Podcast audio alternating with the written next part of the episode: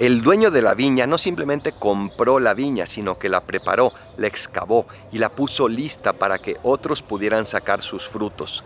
Pero cuando manda a pedir la renta, no reciben a sus enviados, ni siquiera a su propio hijo.